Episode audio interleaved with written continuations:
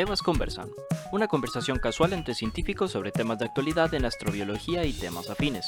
Invita a la Asociación Multidisciplinaria de Estudios en Biología y Astrobiología, AMEBA Medellín. Presenta Jorge Zuluaga, profesor de Física y Astronomía de la Universidad de Antioquia. Edición ¿Quién les habla? Soy Giraldo, pregrado de Astronomía de la Universidad de Antioquia.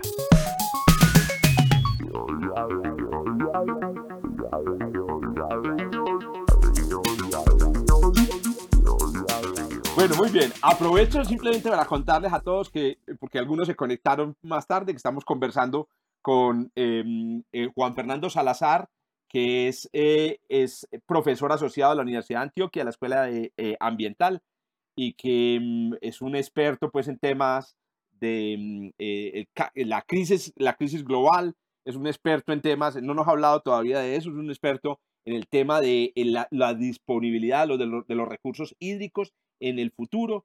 Em, y en particular un fenómeno maravilloso que se conoce como la, em, la bomba de agua en el Amazonas, que transporta el agua, digamos, a través del Amazonas eh, y, mantiene, digamos, al Amazonas húmedo, la manera como el agua llega a esa, a, esa bomba de agua. Son las, digamos, las, las áreas de especialidad de, mm, eh, de Juan Fernando.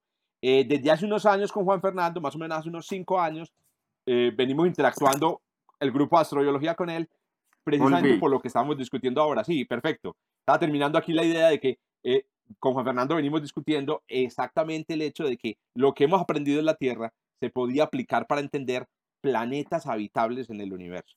Muy bien, continúa Juancho. Entonces, la vida. Entonces. Ah, ¿Participa o no participa en las correlaciones? Claro, hay, hay que explicar la estabilidad de unas características de la Tierra muy sorprendentes como su composición atmosférica y eso requiere repito, que haya algún grado de coordinación, digamos, algún grado de, voy a llamar eso correlación entre los flujos que entran a la atmósfera y los que salen. Y eso puede, o sea, hay flujos de origen no biológico, eh, flujos abióticos y hay flujos bióticos. Eh, pero lo que yo decía es que es muy difícil, y yo no conozco ninguna explicación de que exista correlación suficientemente grande entre los flujos abióticos como para explicar la estabilidad, el equilibrio inestable de la Tierra. Entonces queda un candidato y es la vida. Esto es casi que llegar a la vida por descarte, es decir, ¿qué conocemos que funcione de manera altamente correlacionada como la vida? Yo creo que no tiene paralelo. Esa es una de las características raras de, la vida, no de nosotros, de la vida. Y es que en la vida hay funcionamientos altísimamente correlacionados entre organismos, entre especies, al interior de ecosistemas, entre la biota global. Hay algunos que han intentado definir la vida desde esa perspectiva, es, decir, definir, responder qué es la vida pensando, por ejemplo, en entropía, fue lo que hizo Schrödinger, o, pensando en, información, digamos, en la información que se almacena en los sistemas. La vida tiene como característica que almacena mucha información y eso le permite tener funcionamientos muy correlacionados. Voy a poner un ejemplo. Que la Tierra no es un organismo, no es lo que voy a decir. Eso, eso, es muy importante. También que nos vayas aclarando, porque nosotros sabemos que esa idea de que la vida está al mando viene, es una idea que, que, está relacionada con las teorías de James Lovelock. Sí, claro, de la Gaia. Tierra es viva. Eso, de Gaia. Entonces también... y, más aún de la... Para mí es más que con Lovelock, con, con la teoría de la regulación biótica del ambiente de, de Víctor Gorskov y Anastasia Makarieva. Ellos están detrás de muchas de estas ideas que estoy contándoles. Eh, entonces, miren que para que un organismo esté vivo como nosotros, se necesita que haya una correlación tremendamente compleja entre el funcionamiento de distintas partes de nuestro organismo. El, el hígado hace unas cosas, las células de cada parte del cuerpo hacen cosas distintas y eso está organizado de alguna manera y no es una organización que obedezca nuestra conciencia, es decir, no es teleología, no es que haya una conciencia detrás, no es que haya alguien organizándolo. Nosotros no estamos decidiendo todo el tiempo qué hace cada célula de nuestro cuerpo. Eso funciona de una manera tremendamente organizada porque está programada de alguna manera. Hay un programa que en el caso de nosotros está escrito por ahí en el ADN. Eh, en la vida pasan esas cosas. Es decir, en, en los sistemas vivos pasa que hay niveles de organización muy altos escritos en cosas complejas como el ADN. Ahora, eh, en el planeta eh, no, no estamos diciendo que haya un superorganismo en el que se resuma toda la vida, no. En el planeta hay una colección gigante de organismos, pero entre organismos hay funcionamientos altamente correlacionados también. Entre organismos, por ejemplo, basta considerar con los niveles de comunicación. Es decir, los organismos nos comunicamos entre nosotros de muchas maneras y eso no es exclusivo de los humanos. Y la comunicación es un flujo de información y es un flujo de información que permite eh, que haya funcionamientos correlacionados. Es decir, eh, pensando en animales, una especie animal le puede advertir a otra o a otro individuo de su misma especie sobre un peligro y eso causar un efecto y eso es un funcionamiento correlacionado. No, no hay ese, no hay ese equivalente en la biota solo para cerrar esto. El, sol no le manda una razón a los volcanes de la Tierra para decirle, voy a mandar mucha radiación, haga erupción para que enfríe el planeta, para que se proteja. Cosas así, pues yo no las conozco. No, pero me parece, lo que iba a introducir era una analogía. A mí me, gustan mucho las analogías, pero son muy peligrosas también a veces. Sí. Y en estas conversaciones que hemos tenido de Ameba, em, sacamos muchas analogías. Una analogía podría ser la siguiente imaginémonos un supermercado, un supermercado, eh, en, una de supermercados de grandes superficies, en donde entra, entra comida, llegan unos camiones con comida, ¿cierto? Camiones cargados de, de bultos de papas, de paquetes, etc. Y entran por un lado, ¿cierto?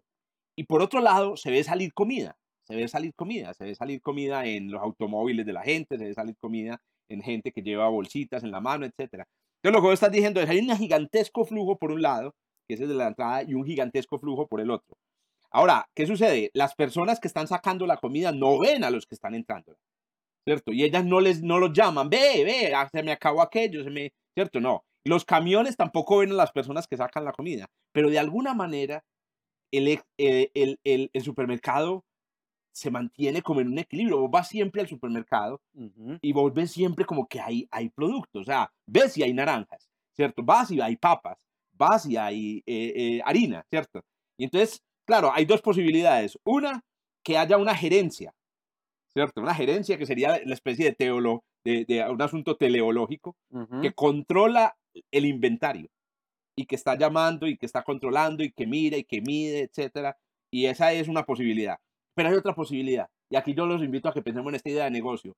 Un eh, supermercado sin em, gerencia y que sería como lo que vos decís, y es, llega la gente y cuando la gente ve que empiezan a faltar las papas, se, se restringe en el consumo de papas.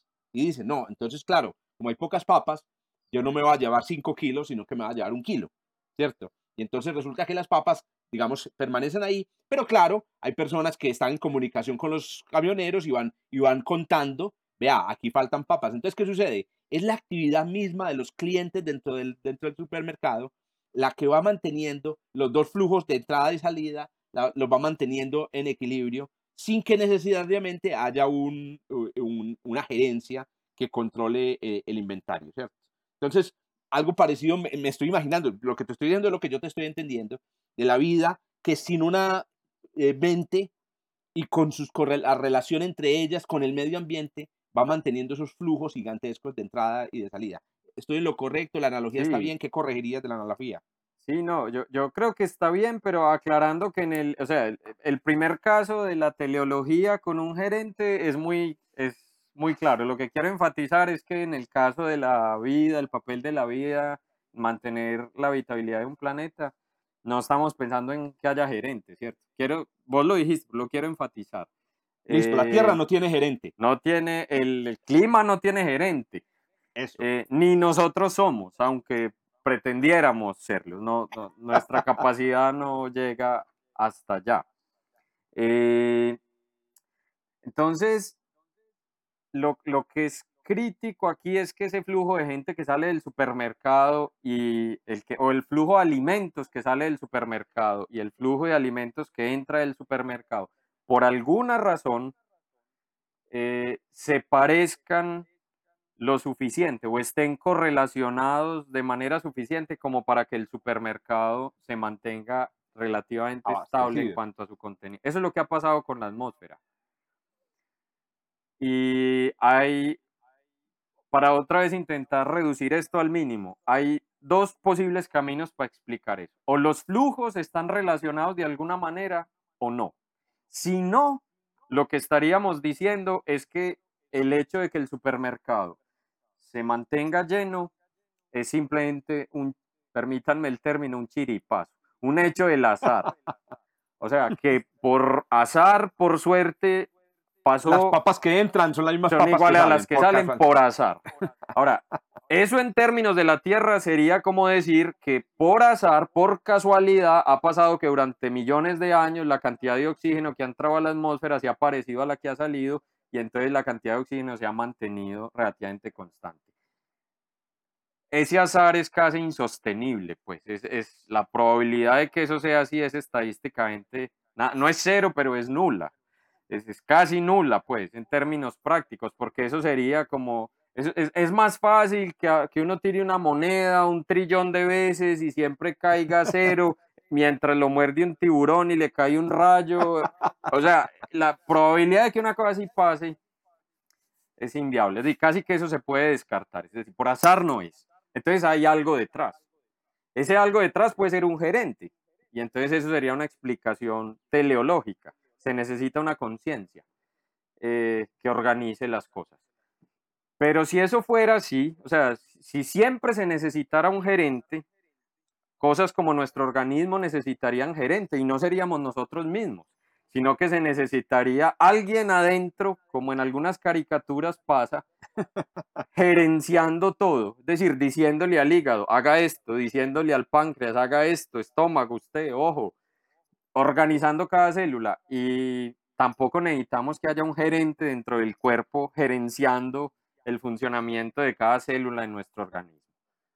Sí, hay, hay, que aclarar que el cerebro no lo, no lo controla todo. O sea, porque algunos pensarán que la mente, entre comillas, es mm. la que gerencia y no. Sí, y entonces habría que explicar la gerencia del gerente. Pues habría que explicar, habría que explicar el funcionamiento del cerebro, quién lo organiza entonces.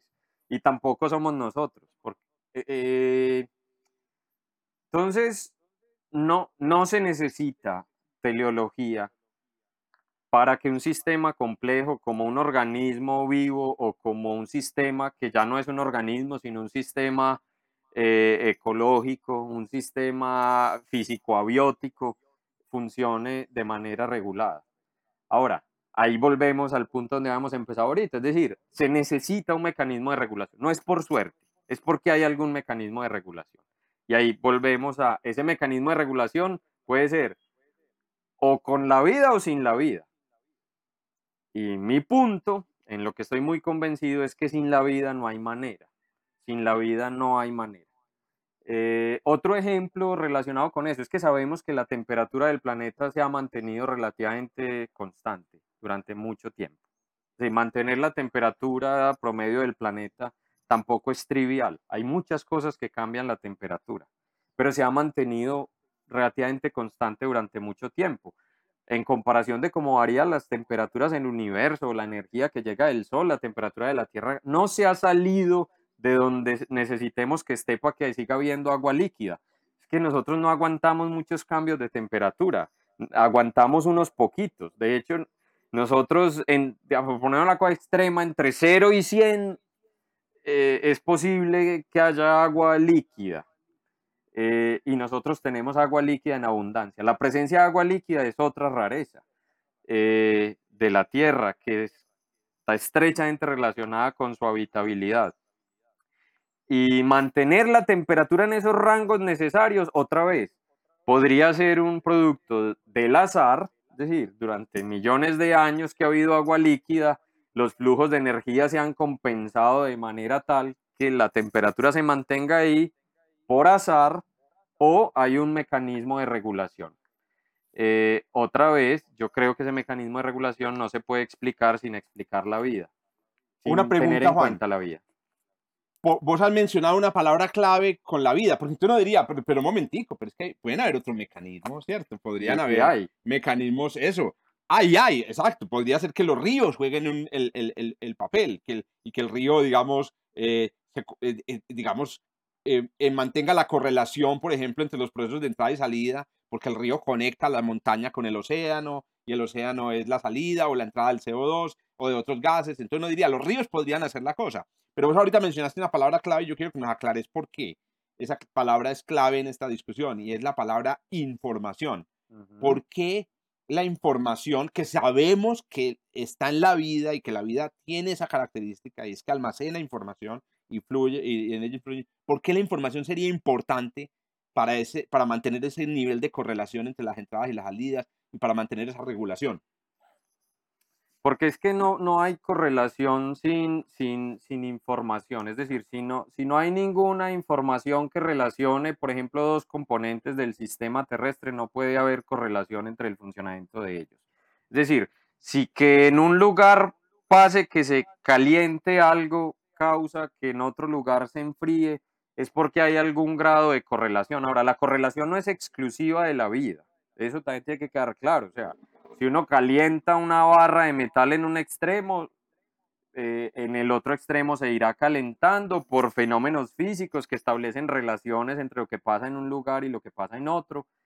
Eh, entonces no es que ese, esa posibilidad de que haya información que relacione dos componentes sea exclusiva de la vida tampoco. El asunto es que la vida es tremendamente poderosa, entonces tiene que funcionar de manera correlacionada porque si no se vuelve tremendamente desestabilizadora. El- el- eh, es un asunto de números, de magnitud de los números. La Tierra es como un equilibrista en la cuerda floja. Y O sea, lo la más atmósfera, la- el ambiente. no, y el ambiente de la Tierra. Y lo más probable para un equilibrista es que se caiga o para un lado o para el otro, a menos que haga equilibrio. Entonces, ¿cuáles son los, qué es lo que tenemos al lado? O un planeta congelado o un planeta con la, con la hidrosfera completamente evaporada. Pero el equilibrista está donde hay agua líquida. Eso es tremendamente inestable. Porque es muy fácil que un planeta se vuelva congelado vía un efecto bola de nieve o es muy fácil que se vuelva un planeta con una hidrosfera completamente evaporada como en un efecto de greenhouse descontrolado, ¿cierto? Pero es muy raro que haga equilibrio. Entonces, el equilibrista lo hace porque se mueve de cierta manera, tiene una barra que la levanta hacia un lado o hacia el otro y se ha logrado mantener ahí haciendo equilibrio durante millones de años. ¿Cuál es el equilibrio en la atmósfera? Hay, un flu- hay flujos que entran y hay flujos que salen. Un desbalance relativamente pequeño entre esos flujos alteraría las cosas drásticamente. O sea, estoy hablando de Rebosaría el laguito, rebosaría o el laguito rebosa o o lo seca Sí. o lo rebosa o lo seca.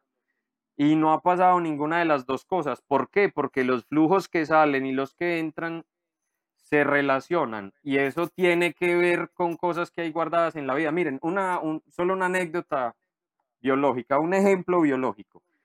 Los árboles transpiran agua a la atmósfera, transpiran, es decir, transfieren agua que está en el suelo a la atmósfera vía las hojas.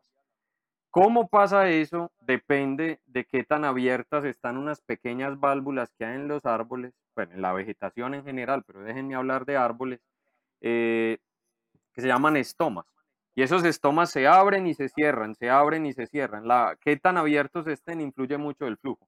Un solo estoma es muy pequeño como para que la cuenta sea importante, pero piensen que piensen en cuántos estomas hay en una hoja y cuántas hojas hay en un bosque, por ejemplo en el Amazonas, y de qué tamaño es ese bosque, y van a llegar a una cuenta, esa cuenta se puede hacer de manera estimada, en la que el flujo de agua es enorme. Estamos hablando de flujos de agua que son comparables con los flujos que uno ve en un río como el Amazonas, o sea, 200 mil metros cúbicos de agua por segundo. El orden de magnitud es comparable. Entonces, esos son los flujos. Y todo ese flujo depende de qué tan abiertos o cerrados estén los estomas. Eso es determinante. Es como una llave de una canilla. Si usted la abre mucho, poquito, eso influye sobre el flujo. Y ese qué tan abiertos están y qué tan cerrados están depende de procesos que son biológicos profundamente. Es decir, depende del funcionamiento de los árboles, de los árboles mismos. Y está correlacionado con la humedad del suelo. Hay procesos tan complejos como estos, los biólogos deben conocer mejores ejemplos y con más detalle que yo, pero hay ejemplos como estos. las plantas pueden liberar un ácido en el suelo, ácido abscísico, y pueden percibir la concentración de ácido abscísico en el agua en el suelo. Entonces, si hay poquita agua y se libera una cantidad de ácido abscísico, la concentración va a ser alta, porque es como poco ácido disuelto en poca agua, entonces la concentración es alta. Y eso puede ser una señal de sequía, porque hay poca agua en el suelo. Y entonces una manera de sobrevivir en la sequía es no transpirar demasiado. O sea, si, uno depende del agua para vivir y tiene poca agua, entonces hay que ahorrar agua. Hay una manera de ahorrar agua en la vegetación es cerrando los estomas.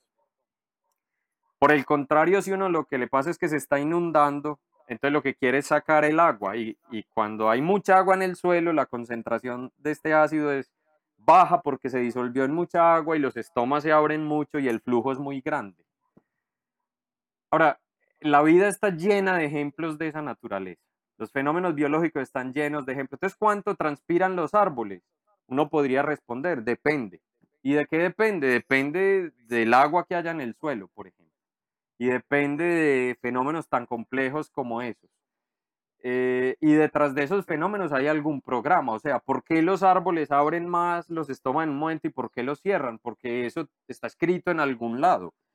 ¿Y en dónde? Pues está escrito en su ADN. Tiene que haber un programa. Y eso es información.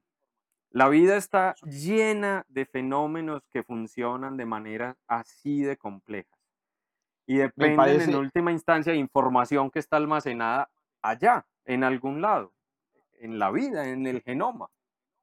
Me parece excelente la respuesta, Juancho, y creo que me va, me va convenciendo, pues, de, dando confianza para yo mismo convencerme a mí mismo y convencer a otros, en realidad de que la respuesta de que la vida sea el, el, el digamos, clave en el control, en la correlación de esos dos flujos es, importante. Entonces, digamos, como para hacer una, una, una síntesis de lo, de, lo que dices, que yo creo que es el punto clave, es que en la Tierra hay entradas y salidas inmensas abióticas, inmensas abióticas. Y a la atmósfera es crítico, porque es muy chiquita.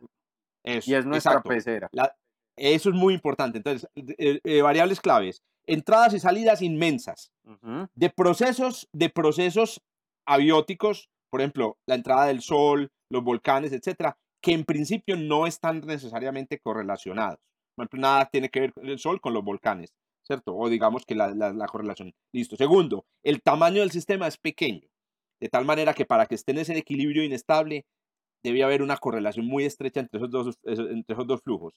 Las correlaciones normalmente requieren digamos, que haya, mm, sí, mecanismos de control, como los que tú mencionabas con los árboles, los estomas, que se abren y se cierran de acuerdo a, la cantidad. Y para que hayan esos mecanismos de control, ¿cierto? Se necesita que haya información en el sistema. Y yo le agregaría un quinto elemento, y es una característica clave de la vida o de sistemas que son capaces de hacer esto, y es la que, el que de hecho que sean sistemas complejos, adaptativos, sistemas que eh, primero sean complejos, significa que la totalidad no es lo mismo que la suma de sus elementos. Y esa es una característica clara de la vida. Y también la capacidad de adaptarse, porque tú lo has dicho, el ambiente de la Tierra ha, eh, ha coevolucionado con la vida. O sea, el Sol, por ejemplo, los inputs volcánicos y los inputs estelares han variado. Y la vida se ha adaptado, y ha evolucionado. Y eso lo hace un sistema que contiene información y es un sistema digamos, em, biológico. Entonces yo creo que esos cinco elementos que nos acabas de dar, y bueno, este quinto que yo lo agrego y ahorita me corriges si, si, está, si está bien, esos cinco elementos nos dan a la idea, o sea, nos llevan a la idea de que la vida tiene un poco, eh, o sea, no tiene un poco, no. Yo diría que la, la, la conclusión es la vida tiene, eh, digamos, está, está realizando una, un rol muy importante en ese control.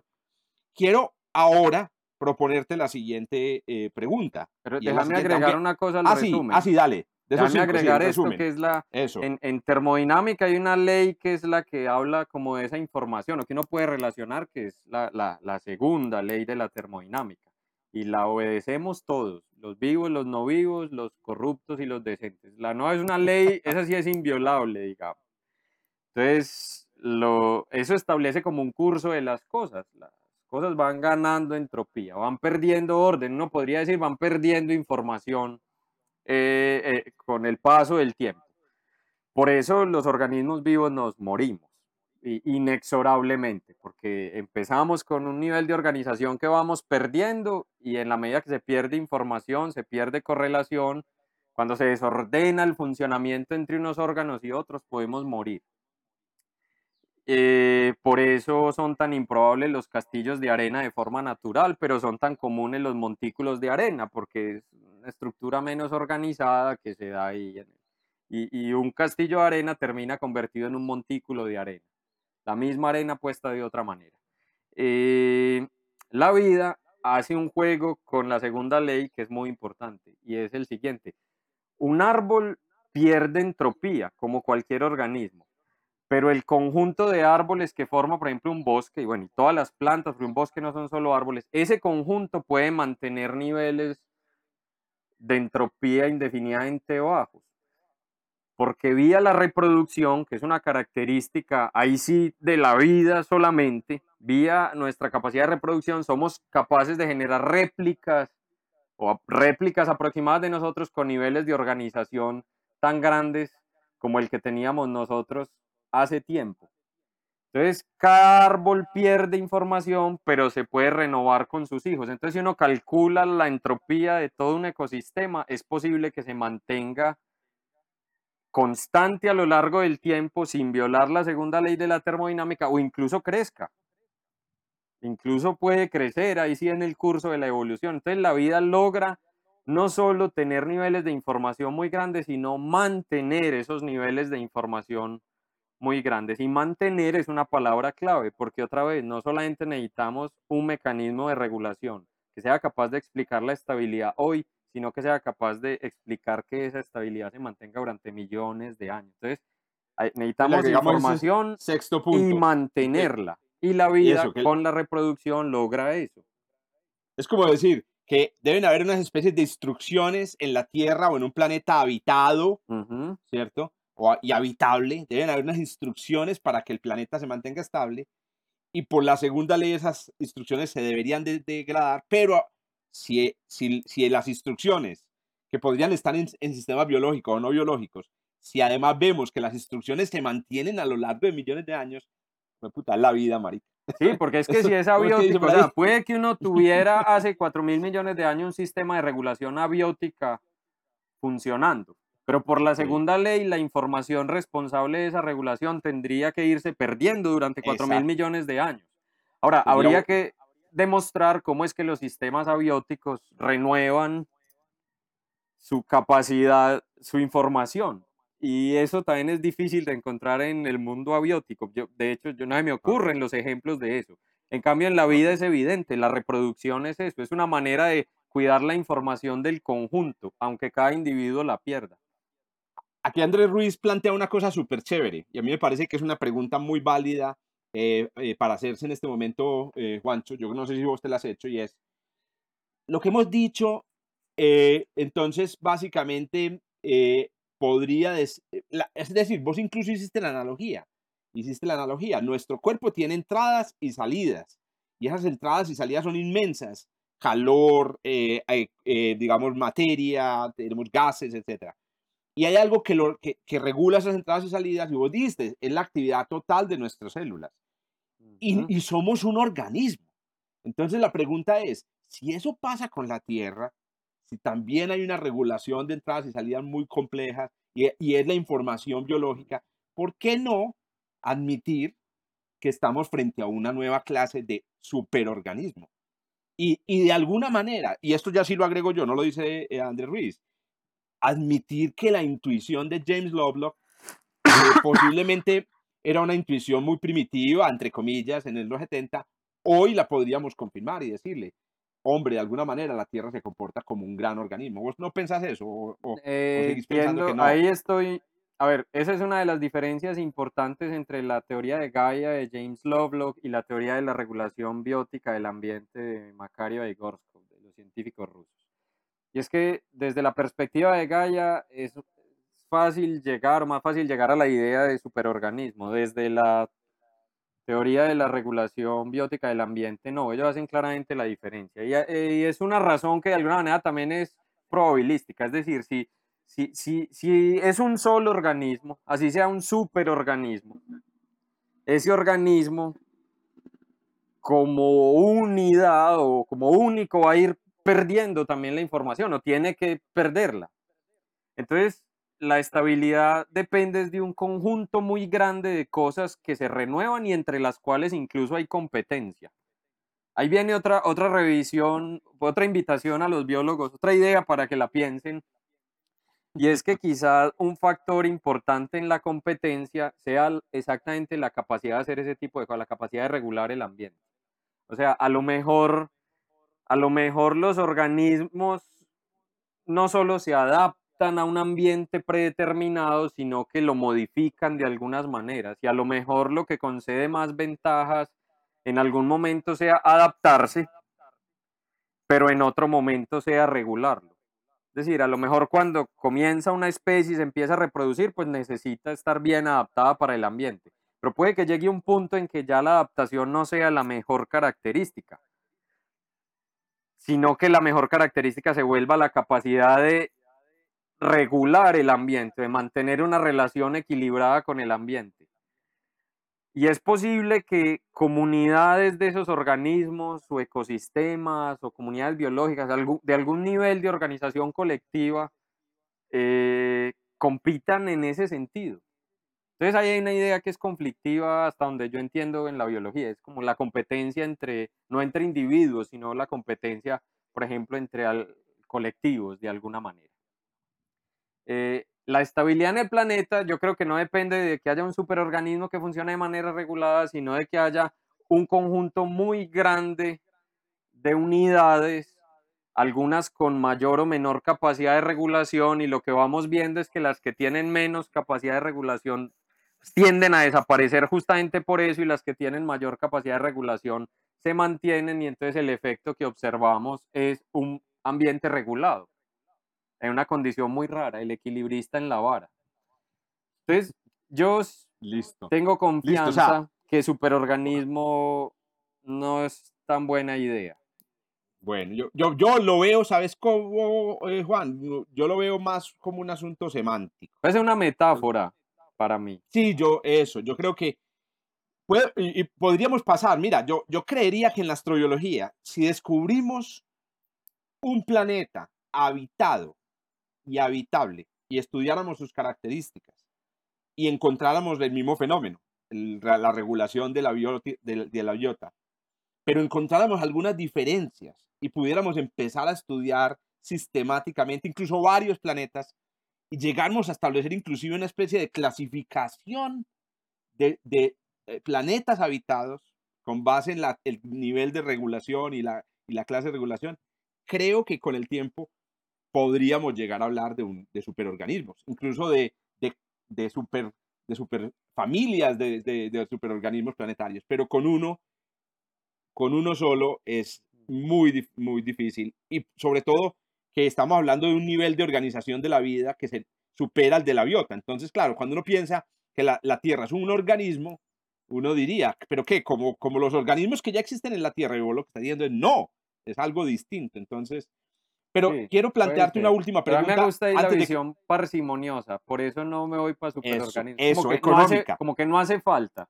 Eso, no, no aclaremos eso. No eso, se necesita eso Exacto. Para explicar la regulación biótica. Entonces, como no se necesita entrar en ese berenjenal, No lo pues, hagamos. Yo no no lo- lo hago. Te voy a plantear la última pregunta porque yo sé que vos sos una persona eh, con familia y tu familia te reclama. Una última pregunta. Saquemos la vida de la Tierra y yo quiero que tú me hagas una apuesta de a qué, en qué se convertiría la Tierra. Tú, tú sacas ese mecanismo de control de correlaciones entre los flujos. ¿En qué se convertiría la Tierra a tu buen saber y entender? Eh, es que sin vida y sin posibilidad de origen de la vida, así estoy entendiendo la pregunta. Es decir, no queda No, no, absolutamente no. nada, es un planeta esterilizado. ¿O cuál es la pregunta? No, no, eso, quiero aclarártela. Vamos a comenzar con el estado actual.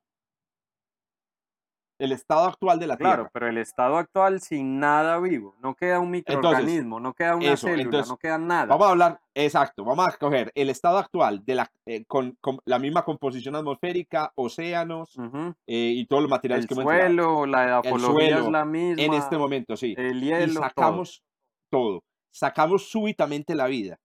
El planeta empieza a cambiar. Y lo que yo sin quiero duda. es que vos nos digas en qué se convierte. Por ejemplo, para mí se convierte en un planeta sin suelo, porque Listo. Desaparece el humus. sí, porque el suelo es un subproducto de la vida y la erosión, o sea, por ejemplo, donde no hay cobertura vegetal es muy probable que aparezcan procesos erosivos causados por el viento, la lluvia, etcétera, y entonces una cosa que se volvería rara Entonces y sería un- escasa sería eh, el suelo y el suelo no se va a volver a producir fácilmente. Entonces sería, sería un planeta de arena y, y rocas primero. Listo. Principalmente, sí, hay, mecanismos de, de- de formación de suelo en donde intervienen los procesos abióticos, pero yo creo que el suelo sería un producto escaso. La Listo. composición atmosférica cambiaría Perfecto. por todo lo que hemos dicho. Colapsaría el oxígeno Sí. y se oxidarían las rocas posiblemente. Si la composición atmosférica cambia, eh, pueden cambiar, o, de- o más bien no, cambian los patrones de circulación atmosférica. Y entonces cambian los patrones climáticos. Y entonces vientos- cambia el mapa que conocemos, por ejemplo, de dónde llueve y dónde no llueve, dónde llueve más, dónde llueve menos.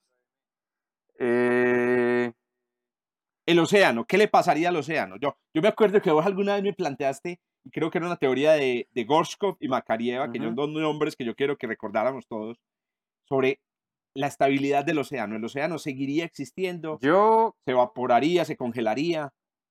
A ver, la, la respuesta corta sería, no, yo creo que no habría agua líquida en la Tierra. Hijo de pucha.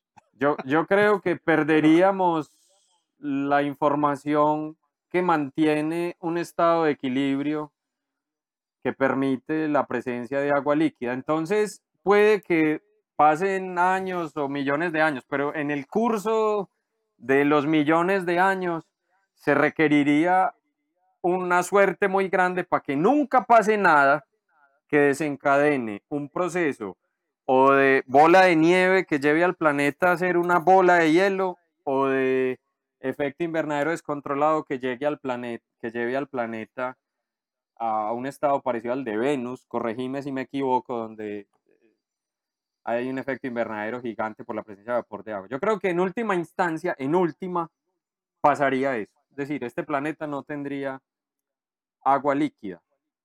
Eso me Eh, parece súper interesante porque lo que estás planteando un poco que erosiona una creencia o una confianza casi irracional que tenemos los astrónomos en que el agua líquida existi- existe porque la distancia del planeta es la correcta, no más. Cuando vos decís que la, que la- exacto, cuando vos decís que un escenario que una que, que, que te, que te imaginas la desaparición del agua líquida porque el, el sistema está en un equilibrio diferente, entonces ¿en qué queda la habitabilidad como aguabilidad? Como ¿en qué queda el hecho de que entonces los planetas que están todos en la zona de habitabilidad tienen agua líquida? Es que yo creo, Jorge, que ahí el problema, que vos y yo le hemos hablado mucho, es otra vez el del equilibrio. Es decir, uno puede imaginarse un estado físico abiótico con agua líquida, claro. Si la temperatura está aquí y la presión atmosférica aquí y todo está ahí, ¿puede haber agua líquida? Sí, eso es físicamente explicable. Pero O es sea, que lo puede, que hace... como lo- potencial. Sí, es decir, eso se puede imaginar en un planeta con condiciones físicas eh, compatibles con la presencia de agua líquida, pero es que el problema no es solo ese, el problema es imagíneselo. Ahora, el problema es manténgalo durante millones de años. Sujeto a perturbaciones de escala geológica, astronómica, es decir, usted tiene un planeta donde hay agua líquida pero no hay vida. Y hay una erupción como la del Pinatú, hay, una er- hay varias erupciones volcánicas masivas. Y eso produce un enfriamiento repentino del planeta porque bloquea la radiación solar, produce un enfriamiento rápido. Y si ese enfriamiento es suficientemente grande, que depende finalmente de la magnitud de la erupción y se la pueden imaginar como quieran, entonces es posible que se desate un proceso bola de nieve y, y, el planeta empiece a perder agua líquida por ahí. Y entonces si usted dice, no, pero es que no es suficiente una erupción, pues entonces imagínese dos. Es, que el problema es que en el curso de millones de años, ¿por qué no puede pasar que haya dos erupciones al tiempo, o una suficientemente grande, o de un supervolcán? imagínese el forzamiento que quiera. Ahora, tenemos forzamientos de esa magnitud. El Sol, el Sol hoy en día nos entrega 30% más de energía que cuando empezó la vida. 30% más de energía solar, algo así. Eso es un número enorme, es una cantidad de energía mucho más grande. Entonces, ¿cómo es que hemos sido capaces de lidiar con esa cantidad de energía sin que, por ejemplo, se evapore el agua? Es decir, ¿cómo es que el Sol es 30% más caliente y no se ha evaporado el agua en 4 mil millones de años? Es porque el sistema se ha ido acomodando y el balance de energía ha sido tal que se ha logrado mantener la temperatura promedio entre un rango compatible con el agua líquida. Y para mí eso es una señal de lo que hace la vida. Pues, Me parece súper clave lo que acabaste, eh, acabas de decir. Es decir, lo que no hemos pensado los astrónomos y las personas que trabajamos en astrobiología es que, pues no hemos pensado, y no quiero generalizarlo con todos, es que una cosa es que vos tengas en un instante dado unas condiciones y otra cosa es que las condiciones te lleven a un, a un, equilibrio eh, por millones de años. Entonces, a, mí eso me parece súper, súper clave. Y creo que también lo que he aprendido durante todo este rato conversando contigo y estos años también, yo quería, como con todos los que están conectados, compartir estas conversaciones con Juancho, que a mí siempre me han parecido súper educativas. Em, entender eso, entender que, eh, digamos, que el problema no es tener las entradas de energía y los materiales, sino la contingencia, la contingencia del mundo abiótico el hecho de que por azar ocurren cosas y, que para que el, planeta se mantenga como es, se necesita que haya algo que controle, entre comillas, que esa contingencia no se, no se lleve por delante. Claro, nos han pegado eh, asteroides. Imagínense otra vez un equilibrista en un circo al que le pegue un asteroide y no se caiga. es algo así. Y ven déjame, déjame decir esto, que yo, yo soy científico del cambio climático, ese es uno de mis campos, el cambio climático. Y, y, yo creo que en el cambio climático eh, tenemos preguntas muy importantes, pero hemos perdido de vista la pregunta más importante. Es decir, nos hemos preguntado mucho por qué está cambiando el clima. Y claro, y sabemos que estamos detrás de la respuesta, los efectos antrópicos. Nos hemos preguntado mucho qué va a pasar con el cambio climático, pero nos falta preguntarnos con más énfasis la pregunta más importante, y es por qué el clima no ha cambiado antes. Es decir, nos falta preguntarnos por la estabilidad del clima. O sea, ¿cómo es que ha pasado que hemos tenido un clima relativamente estable durante millones de años, a pesar del el aumento en la energía solar, que nos han pegado asteroides, las erupciones volcánicas, y forzamientos de esa magnitud y el clima se ha logrado sostener. Y no hemos explicado la estabilidad del clima. Entonces, si no entendemos por qué el clima logra mantenerse de manera estable, se pone más difícil de entender cómo y por qué puede cambiar en el futuro o hasta dónde puede llevarnos el forzamiento de los efectos antrópicos, por ejemplo. Esa pregunta de la estabilidad del clima es una pregunta de la habitabilidad de un planeta me parece súper este chévere.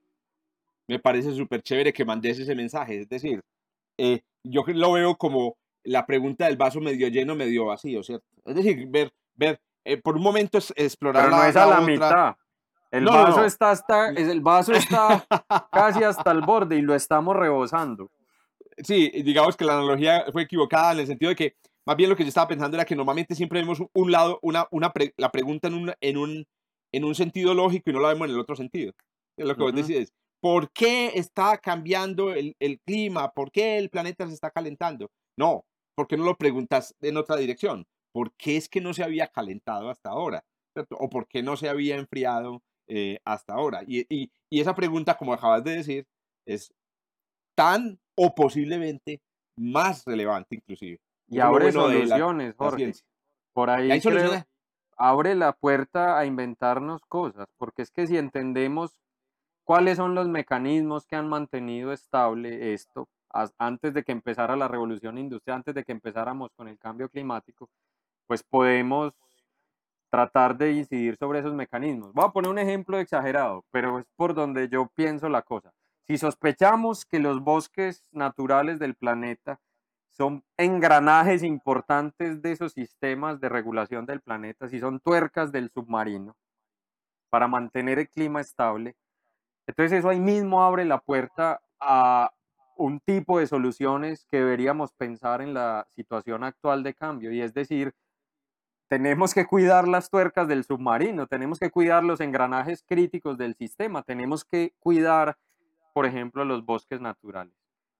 Eso puede ser tema para otra conversación, porque esos ecosistemas en particular, pero, pero para mí esos son tuercas de submarino. No queremos que fallen completamente y están en riesgo. me, me parece súper lo que acabaste de decir en el sentido de que tenemos que organizarnos otra, digamos, eh, eh, otra conversación solamente sobre, em, digamos, sobre el tema de soluciones, de, de- de soluciones, Bueno, de soluciones, de la- el, el- el riesgo con los bosques, que lo, que lo hemos compartido por ahí en redes sociales, el tema de los riesgos del agua, es- en eso tenemos que empezar, como nos hemos conversado en estos días, a hacer mucha divulgación, tal vez nos hacemos una, una so- sobre esa. ujú. Y mm, bueno, yo quería terminar esta, esta conversación finalmente, Juancho, con una, eh, con, escuchándote, yo sé que vos trabajas con el ambiente de la Tierra, pero yo quiero que nos digas unas palabras de tu perspectiva sobre la vida en el universo, sobre, el- sobre la pregunta de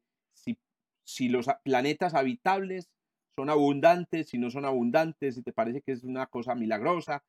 Danos esa perspectiva final astrobiológica desde tu conocimiento, digamos, del ambiente de la Tierra, del único acaso que conocemos. Yo, yo sospecho que es un fenómeno muy raro, la vida. Muy improbable, por improbable. Es decir, la vida está hecha de lo mismo que está hecho todo el universo. Las, los mismos átomos que conforman cualquier cosa en el universo conforman la vida. Pero lo que es muy improbable es que se organicen, otra vez la palabra organización, información, que esas cosas se organicen de manera tal que den lugar a la vida. Para mí es algo así como la, probabilidad de que exista la vida se me parece a la probabilidad de que en una playa aparezca un castillo de arena por el azar. Es decir, la- un castillo de arena es una forma en la que se puede organizar la arena de, de la playa.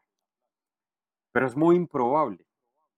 Es tan impro- ¿Cuál es la probabilidad de que aparezca un castillo de arena en una playa sin que intervengamos nosotros? Pues que por los fenómenos de la naturaleza físicos aparezca un castillo de arena. El estado es posible, la vida es posible, pero la probabilidad es muy baja. La vida es como un fenómeno de, de baja frecuencia en el sentido de que ocurre con poca frecuencia. Ahora, el universo es muy grande y esa es una discusión, no sé de qué tamaño, ustedes saben entonces eso aumenta los chances. Entonces, hay mucho espacio para que se dé la vida, pero la probabilidad es muy baja. Pero la persistencia es muy alta y eso es bueno. Es decir, porque Ah, apenas aparece la vida, somos difíciles de desaparecer erradicar. como vida. Eso me O parece. sea, llevamos súper 4 clave. mil millones. Baja frecuencia, pero alta persistencia. O sea, una vez aparece la vida. O sea, esterilizar un planeta no, es- no debe ser fácil. Yo creo que nosotros, hay, hay quienes confunden en la Tierra nuestro problema con el problema de la vida, no es el mismo. El planeta yo no creo que se vaya a estar, esterilizar por ningún efecto humano. Es bueno aclarar No, eso. no es somos bueno- capaces de, Es bueno aclarar eso. es que nosotros no somos, capa- no- no somos capaces de acabar el COVID, o sea, no somos capaces de sacar, de esterilizar un baño completamente. Vamos a ser capaces de esterilizar un planeta.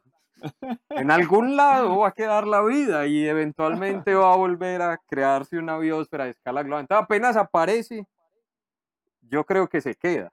A menos que el planeta, el sol estalle y bueno, eso sí es otra cosa. Entonces, si en Eso- algún eso- momento, en otro lugar del universo, la vida se organizó de esa manera, yo creo que ahí está. Entonces, eso es bueno. Pero lo que me parece muy poco probable es que haya pasado lo suficiente como para que se repita mucho en el universo. Entonces, Bueno, y a Depende. eso, y a eso le agregaríamos entonces lo que hemos discutido en estas, en este, en este, en esta conversación, y es el hecho de que además de que surja una forma de materia tan increíblemente improbable, ujú, eh, pues uniéndome a tu, a tu is- escepticismo, está el hecho de que haya coevolucionado con un planeta eh, y que al coevolucionar con él co- produzca un ambiente compatible con su propia existencia. Sí, un sea, mecanismo vos re- so- que evolucione y un Eso. mecanismo de regulación que involucre a la vida. Sin eso Porque vuelve y vos- desaparece. Exacto, porque vos has entonces hoy agregado como ya una, un problema más para la existencia de los planetas. Yo diría que una conclusión que a mí me parece muy interesante como, digamos, estudioso de la astrobiología de hoy es la idea de que eh, efectivamente la existencia de planetas habitables con vida mm, requiere que muchos, muchos factores se junten, tanto abióticos como bióticos, para que eh, ese, ese, ese planeta... Pero no, no desanimemos a los astrobiólogos que quieren encontrar la vida. Yo creo que la, de lo que dije, la, la buena noticia para mí es que el fenómeno es muy persistente. Muy persistente. Muy No, no, persistente. que- O sea, la- miren que la edad de la vida en la Tierra es comparable, es en el orden de la edad del universo. Pues, o sea, son 4 mil millones de años. Eso no es poco tiempo. Entonces, si en algún lugar pasó en algún momento eso, es posible que ahí esté. Y si tenemos suerte, lo detectaremos. Pero yo creo que no, no, des- no, no desanimas a los astrobiólogos. Yo personalmente, que como te digo, trabajo en eso, no me desanimo porque yo tengo una posición un poquito diferente a la que acabas de plantear, pero será tema de otra conversación. Bueno, yo, eh, Pancho, Ujú. te agradezco mucho por habernos dedicado este tiempo, hermano, por, eh, por digamos, en, estas, en, este, en este encierro con tus eh, ocupaciones, por habernos explicado estas cosas maravillosas y espero de verdad que podamos hacer una, una conversación eh, sobre otros temas más adelante.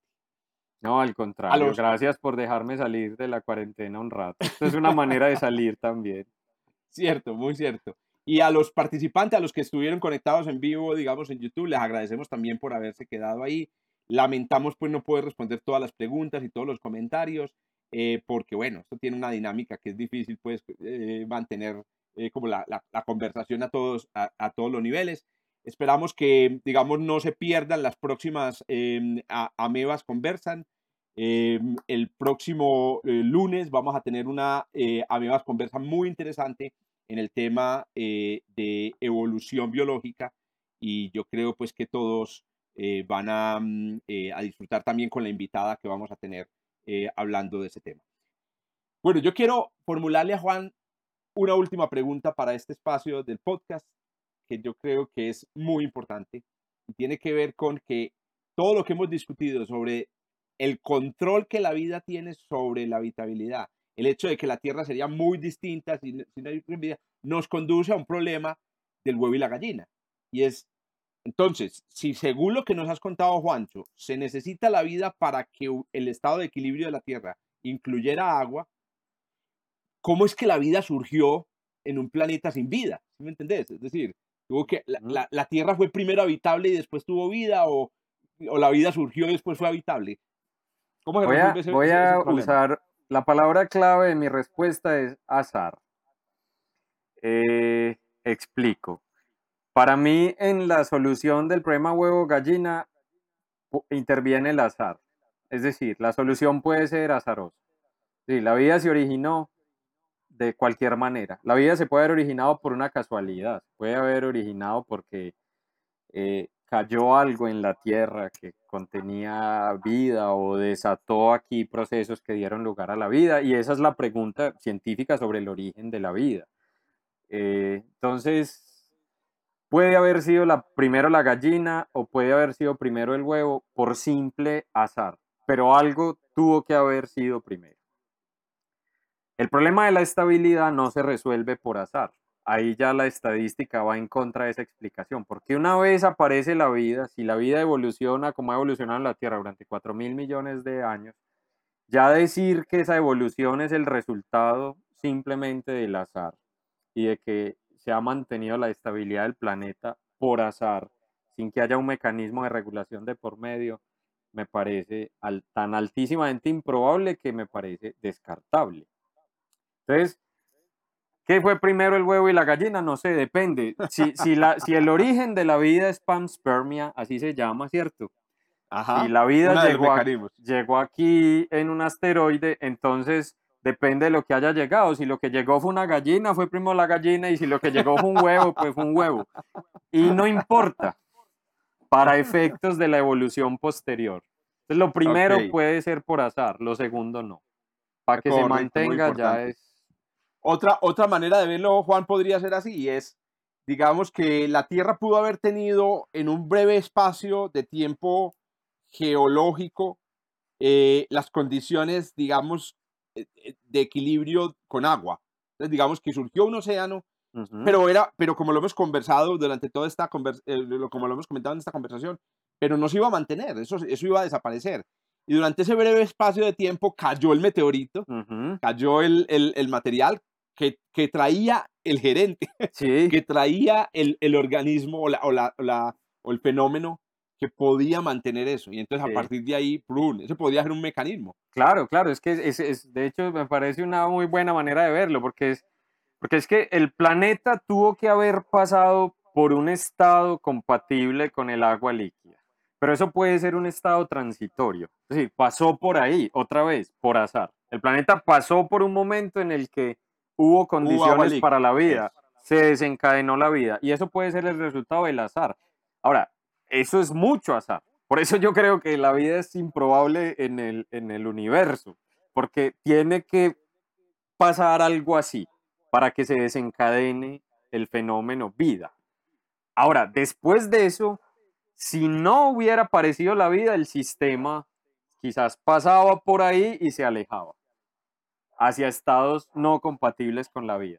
Pero como pasando por ahí llegó la vida, de alguna manera, vía el huevo o la gallina, entonces pudieron evolucionar sistemas de regulación biótica que permitieron que la vida que se quedara ahí durante miles de millones de años. Entonces, azar. Excelente. El azar, como decía por ahí. Y mi apellido a- es Salazar, azar. entonces podemos tratar de buscar un número para explicar eso, que sean números al azar. Números al azar, está Sí, buena sí. la cosa. bueno, Mancho, no, de nuevo, gracias hermano por regalarnos este espacio de conversación muy agradable y nos veremos seguramente en otra conversación. Listo, gracias.